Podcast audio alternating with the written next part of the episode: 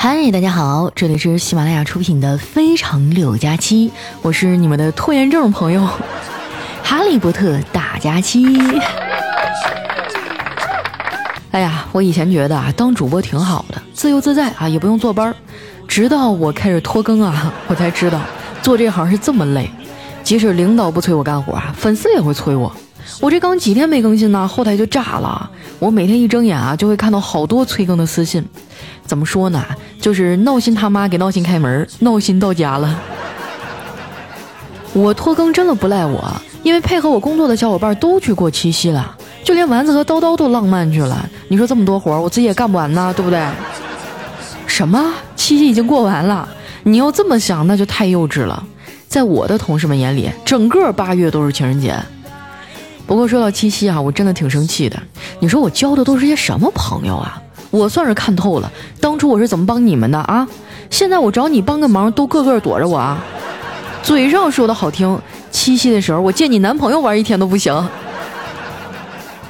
说出来都心酸。七夕啊，我是跟家里俩熊孩子一块过的，那真的是要多绝望有多绝望。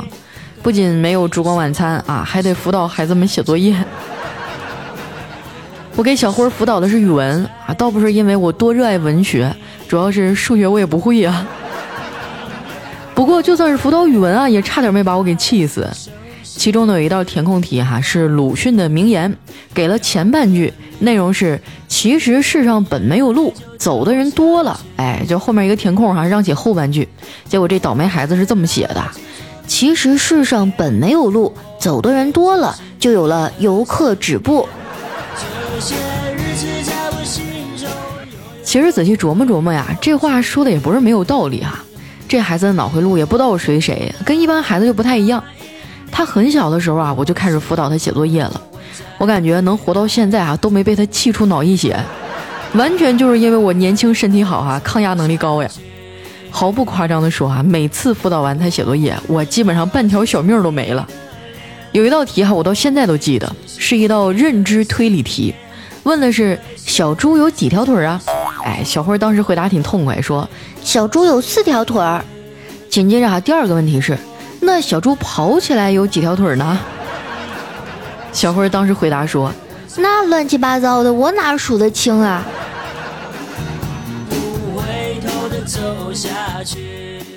记得当初啊，妮妮刚出生的时候啊，小辉刚五岁，妮妮呢有点早产啊，出生的时候特别虚弱，我们只能通过那个玻璃啊看到她的样子。说实话啊，现在想想呢，还会觉得挺心疼的。当时这孩子啊，瘦瘦小小的，还插着那个心率监视图。小慧也趴在玻璃上看，看了一会儿之后啊，她突然对我说：“姑姑，妹妹的电什么时候能充满呀？”当时就把我给逗笑了哈，就是整个那种阴霾的气氛一扫而空啊。有时候觉得小朋友啊，真的是又有趣又可爱。我就想，要不我也随便找个人结婚吧。这样就可以生一个自己的孩子了。我和丸子说过这个想法，没想到啊，丸子的反应还挺激烈。他说：“佳琪姐，结婚又不是儿戏，你可得想好了。再说了，遇到这种突然想谈恋爱、想有个人能抱抱自己的情况，一定要冷静。这是因为你的体内在分泌一种东西，叫催产素，多喝热水啊，就可以得到缓解。”哎呀，真的是一语惊醒梦中人呐！丸子不愧是人间清醒，这可能啊就是他和叨叨谈了这么久的恋爱还结不了婚的原因吧。但是不管怎么说呀，丸子肯定是不会吃婚姻的苦了。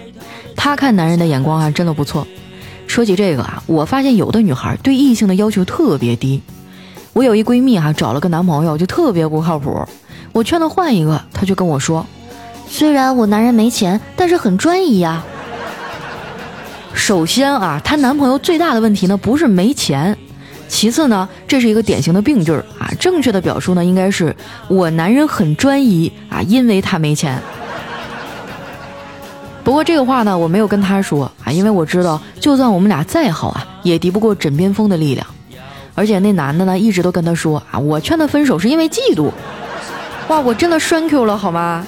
虽然我没有对象哈，但是这不代表我没有市场啊。我也是能收到别人的表白的，不过呢，表白的都是粉丝啊，而且都是私信留言。我有时候就想啊，大家怎么能这样呢？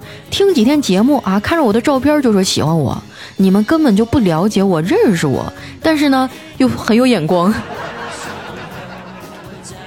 不过呢，这些人啊，也就是打打嘴炮，说完喜欢就没有下文了，也没有人啊会花时间和精力来追我，所以哈，我脱不了单，真的不赖我。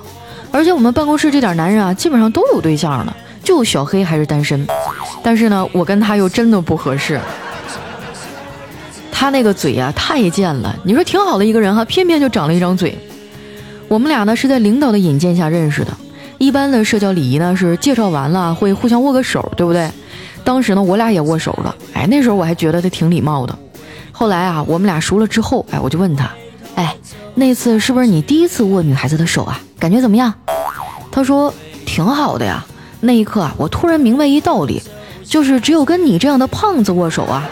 才会真正懂得什么叫手心手背都是肉。哎呀，你说我为什么会有小黑这样的朋友啊？我得反省一下，我的朋友是不是有点太多了？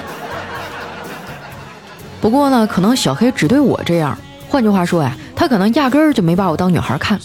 对别人呢，可能就比较温柔。要不然啊，他也不可能谈过那么多的女朋友。更让我心塞的是，他的前女友们啊，也从来不拿我当外人儿。不仅不会吃醋。跟小黑闹矛盾了，还会找我来调解。基本上每次啊，原因都差不多啊，就是小黑这个铁公鸡啊太抠了，誓死不拔毛啊。后来我都烦了，没办法，我就劝他，我说黑哥，有时候感情呢是需要金钱来维护的，而且如果你女朋友想让你给她买一个东西，那你买给她就行了，不买吧，他铁定会生气，他生气了你就得哄，哄完他呢，最后还是得买。你说你折腾个啥劲儿啊？小黑觉得啊，我说的非常有道理，但是呢，依旧我行我素，这大概就是他恋爱总也谈不成的原因吧。今年七夕啊，小黑也是一个人过的，他比我还惨啊，不仅没有对象陪，还得加班。他还特意发了个朋友圈吐槽啊，他说别人的七夕在酒店喊着不要不要，而我的七夕在工作群里说着 收到收到。我一开始吧还觉得他挺可怜，直到我在抖音上刷到了他。哇，他这招真的很高明哈！表面上看起来是努力加班争创业绩的奋斗者，其实背地里呢一直在那摸鱼。有时候我觉得我们老板也挺可怜的，你看啊，他辛辛苦苦创业啊，结果在创业路上遇到我们这些绊脚石。不瞒你们说啊，佩洛西说要窜访台湾那天，我一整天都特别紧张，无心工作。我想你们大家应该和我一样吧？这个美国人真的太过分了。在这儿呢，我要宣布一件事儿，本人要对美国实施严厉的经济制裁。之后的一个月哈，我都不参与肯德基疯狂星期四的活动。这周四啊，我就已经开始履行我的承诺了。哎，不用说肯德基了，那天我连外卖都没有吃，亲自去超市哈买了菜，回来呢做了一桌丰盛的晚餐。不得不说呀，现在的生活真的很智能。我在超市买完东西啊，都找不着收银员儿啊，有那几个智能的扫码机器。你一样一样扫完之后啊，再扫一下脸，哎，就可以直接走了。你说念叨这么多年了，我终于过上了靠脸吃饭的日子。其实啊，如果不那么严格的说啊，我之前呢也成功的靠脸吃过饭。我记得我刚到上海那一阵儿啊，自己找了一个房子嘛，跟人合租。我的合租室友人特别好，而且非常的会做饭，我就舔着脸哈，天天去他那儿蹭吃蹭喝，成功的做到了靠脸吃饭呀。丸子知道这个事儿之后啊，说我描述的不够准确。他说我这种啊，应该算是靠不要脸吃饭。他这话说的有点过分了。虽然我蹭吃蹭喝，但是我会在其他的方面弥补我的室友啊。我记得有一次啊，我室友从老家回来，把那个行李箱的密码给忘了。别的还好说啊，电脑也在里面呢。我看他比较着急啊，就在网上找了一些教程啊，然后用了一些小工具吧，就三下五除二就帮他打开了。当时我室友特别开心啊，一个劲儿的跟我道谢，还夸我厉害，夸的我都有点不好意思了。我说：“哎呀，我平时就爱研究东西，我早就知道这种箱子密码是怎么回事了，举手之劳啊，你不用放在心上。”结果第二天，我室友啊就在那个箱子上挂了一把明晃晃的大锁。后来我搬家之后啊，我们俩就很少联系了，但是我们俩共同的群啊，我一个都没退。他是一个特别爱在群里聊天的人。而我呢，就不太喜欢在群里说话。不知道你们发现没有啊？每个群里呢都有一个不喜欢说话的人。每当大伙啊聊得热火朝天的时候，他就会安静的在边上看，然后轻轻的点击着添加到表情。没错，我就是那个人。我只有在心情特别不好的时候啊，才会找朋友聊天而且一般呢都是固定的找那几个人，丸子啊就是其中一个。我找他呢，一是因为他比较闲，二是因为啊他看问题真的很一针见血。前段时间啊，我喜欢上一个男孩子，每天跟他早安晚安啊聊了半个多月，然后呢他就突然在朋友圈官宣了女朋友。哦，那天我特别难过，我就找丸子哭了一通。丸子呢一边给我地址啊，一边说。佳琪姐，你别哭了，没必要，你只是没有得到而已，不要搞得像失去了一样。听他说完哈，我这哭得更伤心了。我真的太需要一段浪漫的爱情了。我这一辈子啊，普普通通，遇到最浪漫的事情啊，也大概就是玩斗地主的时候被对方送了一朵玫瑰花了。不过话说回来了，现在我也想开了，没人给我买花，那我就自己给自己买啊。说出来你们可能不信。我在某宝哈订了包年的鲜花套餐，就是交完钱啊，对方每个月都会给你寄鲜花过来，啊，这个真的特别好啊，就是有点小贵，不过呢，用了我的返利公众号丸子幺五零以后啊，还能省不少。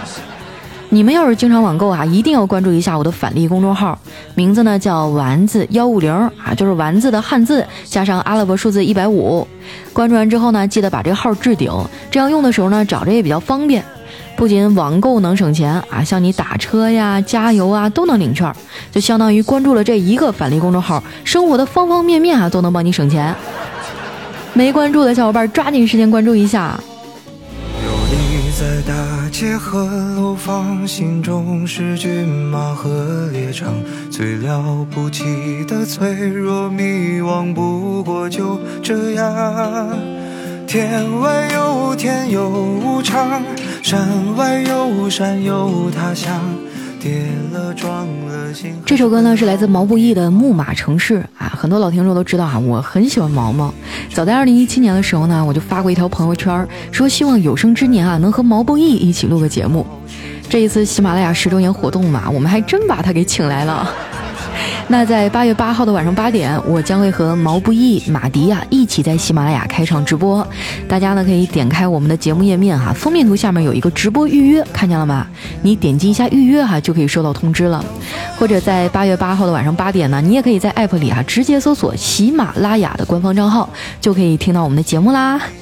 说实话，这两天一想起这个事儿，我就有点激动。你看，梦想还是要有的嘛。也祝愿我们所有的听众啊，都能梦想成真，都能够见到你最想见的人。好了，那接下来时间啊，平复一下情绪啊，看一下我们上期的留言。首先，这位听众呢叫用心爱佳期，他说：“佳期啊，你知道吗？我们家猫啊，经常在我听你节目的时候，端端正正的坐在我桌子上，盯着我的手机啊。我一关，它马上就开始挠我。你不要忽悠我哈，你确定你手机里放的不是猫片儿？”哎呀，没想到我们的听友范围又扩大了，原来是上至九十九，下到刚会走，现在连可爱的小猫咪都加入到我们的听友群了。下一位呢叫佳期家的大宝贝，他说自从隔壁这小两口搬来这一年多时间啊，老子都出去开了四次房了。隔壁那傻婆娘啊每次和她男人吵架都是要死要活的，次次啊都是开煤气抢打火机。这大晚上的十二点过了，吓得老子穿条内裤，拿着钱包和手机就往外跑啊。那真的是有点扰民了哈。当年我上学的时候，隔壁也住了这么一对儿啊，一到晚上就会发出一些奇奇怪怪的声音。但是后来当我长大成熟了哈，我就不慌了。嗨，这种就没事儿，隔三差五就来一回。你放心，再过个十年八年的，他们就整不动了。下一位呢叫 J K is G M S 念旧啊，他说佳期啊，我发现我的三观啊和网上那些优质人类不太一样，离了个大谱啊，到底是我的问题还是他们的问题呢？现在的网络环境啊，真的是没法说呀。啊，这个呢，其实谁的问题也不是哈，我们每个人都有保持自己精神独立的这样一个自由，只要不干涉别人，不违法不犯罪，那就没关系哈，何必强求一样呢？网络上喷子那么多，对不对？下面呢叫六路，他说公司发工资啊都是现金，昨天刚发工资啊揣到裤兜里，挤公交回家的时候呢就发现钱没了，我们家老爷子对此事儿是这样评价的：你快三十岁的人了，一个月的工资揣兜里啊，被别人拿走都没有感觉，你还好意思报警？哎呀，真是来自亲爹的一万点暴击啊！这一看就是亲生的。下一位小伙伴呢叫菜头爱佳期，他说：“佳期姐你好，我是一个马上上初二的女生，在这个暑假呢，我们家意外领养了一只猫，我给它取名叫菜头。我非常的喜欢小动物，但是我爸爸并不喜欢，我也有在很认真的养它。可是昨天它突然生病了，我妈妈就说我们家并不是很富裕，我们把猫送走吧。”我今天啊，给他重新找了一个领养。我爸爸呢，则是在一旁不管不顾，该吃吃，该喝喝。我一瞬间就憋不住了，去了卫生间偷偷的哭。那一刻真的好伤心啊！佳琪姐姐，我现在该怎么办呢？等待你回复的小可怜。实不相瞒啊，我小时候也特别喜欢猫啊，我甚至还绝食抗议，喊妈，我就要养个猫。我妈也是刚哈跟我说，你饿着呗，有本事你一直别吃饭啊，还养猫，我养你一个都烦死了。你给它铲屎啊！你给它梳毛啊！你挣钱就给它买猫粮啊！当时一顿扎心三连问就给我整不会了。后来我就想啊，你看我年纪这么小啊，啥也不会，出去干活都没人要我，连我自己都得靠我爸妈养着，我又拿什么来养好一只小猫呢？所以这个事儿啊，就一直埋在我心底。等我工作以后啊，我到底是养了一只。等你真正养了以后啊，你会发现这玩意儿跟养个孩子差不多，不光呢要牵扯你巨大的精力啊，还会花掉你很多的钱。尤其是当他生病的时候啊，哇，就那种难受啊、揪心和牵挂啊，我保准你经历过一次，你就再也不想养了。其实我觉得这个事儿哈，你呢没有错，你爸妈的选择也没有错，唯一的矛盾点啊就在于现在的你啊没有能力独自去抚养好一只小猫。我的建议呢，就是你先把你的小情绪收一收啊，把这个猫猫找一个好人家。然后等你将来哈，这个找了工作哈，或者自己搬出去住的时候，你再养一只猫，你就别说养猫了，那时候你独立了，你想养个恐龙都没有问题。养一只猫也好，养一只狗啊，或者是爱一个人都是一样的，你不能脑门子一热把它领回家了，你要对它负责呀，你要在漫长的时光当中和它相依为命，你对它是有责任的。当你能够想好这些的时候，做好充足的准备的时候，才是你拥有它的时候。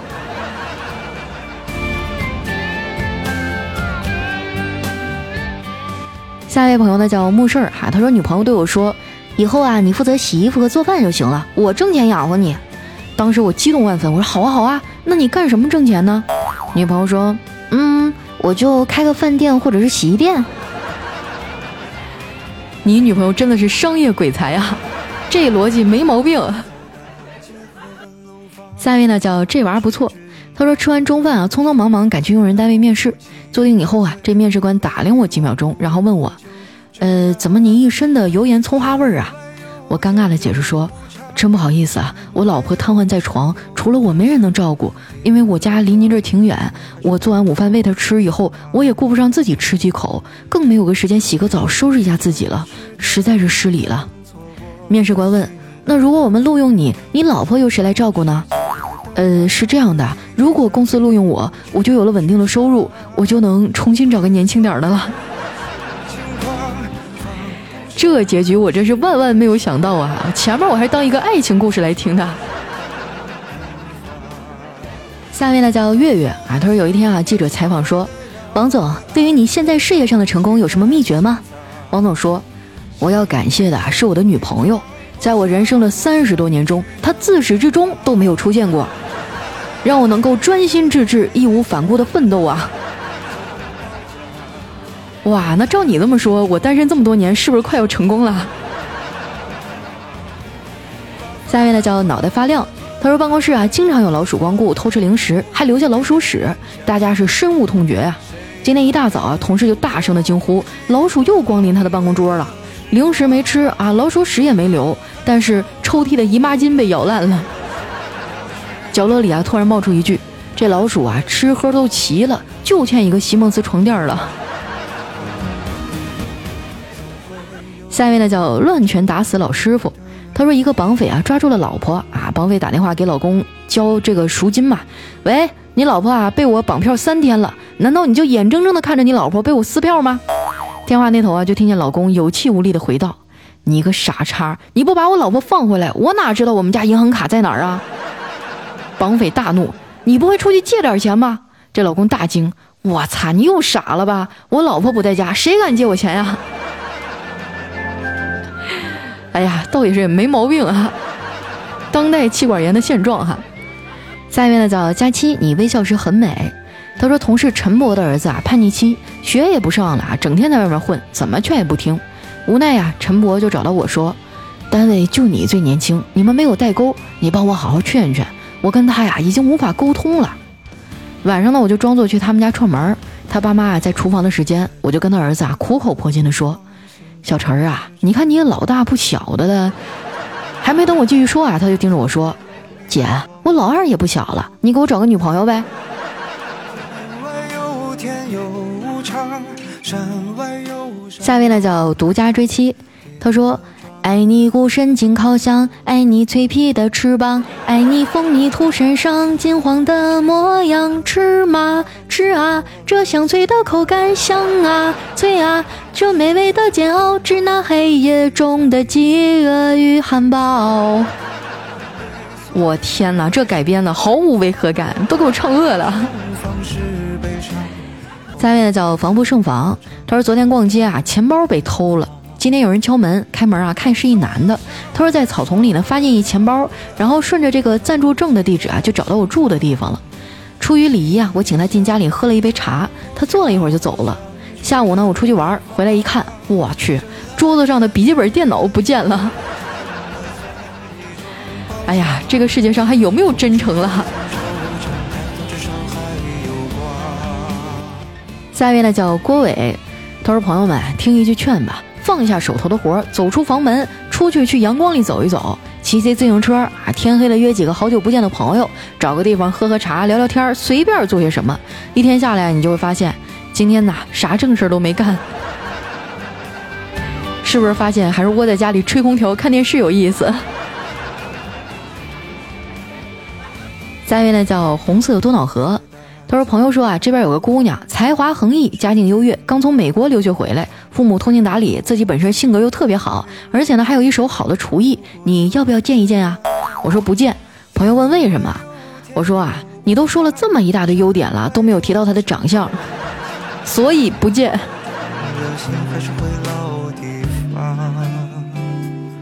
下一位呢叫佳期的陆墨啊，他说同事聊天啊，同事 A 说老板约我去钓鱼，同事 B 说那你走运了，怎么说啊？你可以独自一人享受钓鱼的乐趣啊？A 就迷茫了，说你什么意思呀？嘿，老板可能只是找个借口让他老婆相信自己去钓鱼了，其实呢是去跟他情人约会，叫上你呀，只是为了替他掩护。A 大惊啊，你怎么知道啊？因为他上次叫的是我呀。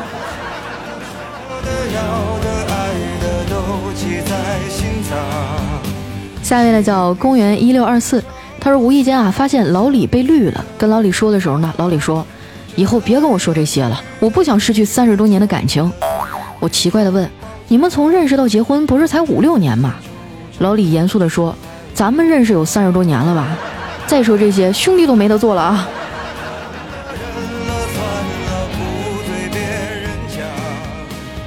下一位呢叫佳期的雨熙。他说：“侄子啊，不好好吃饭，嫂子怎么哄都不管用。我看见了就哄他吃饭，说不吃饭啊，长大以后就不帅了。我嫂子很是赞同，就对我侄子说：‘你看啊，你叔叔小的时候就不好好吃饭，结果现在就长成这样了。’来看一下我们的最后一位啊，叫 Y Y D S 啊，他说：女儿把好多零食啊拿给喜欢的小男生吃，我就假装吃醋，给我留点啊，好歹我也是你上辈子的小情人。”他看了看我啊，叹了口气说：“都是上辈子的事儿了，还提这干嘛？” 听这口吻，你闺女可是不怎么待见你啊。好了，今天留言就先分享到这儿了哈。喜欢我的宝贝儿呢，记得关注我的新浪微博和公众微信，搜索主播佳期，是佳期如梦的佳期。那在八月八号的晚上八点啊，我将会啊在喜马拉雅上开一场直播。我们的嘉宾呢是毛不易和马迪。如果说你也喜欢他们的话哈，可以打开我们的节目页面哈，在封面图下面呢有一个直播预告，点击一下预约哈，就可以收到我们的通知了。那今天我们的节目就先到这儿啦，我是佳期，我们下期节目再见。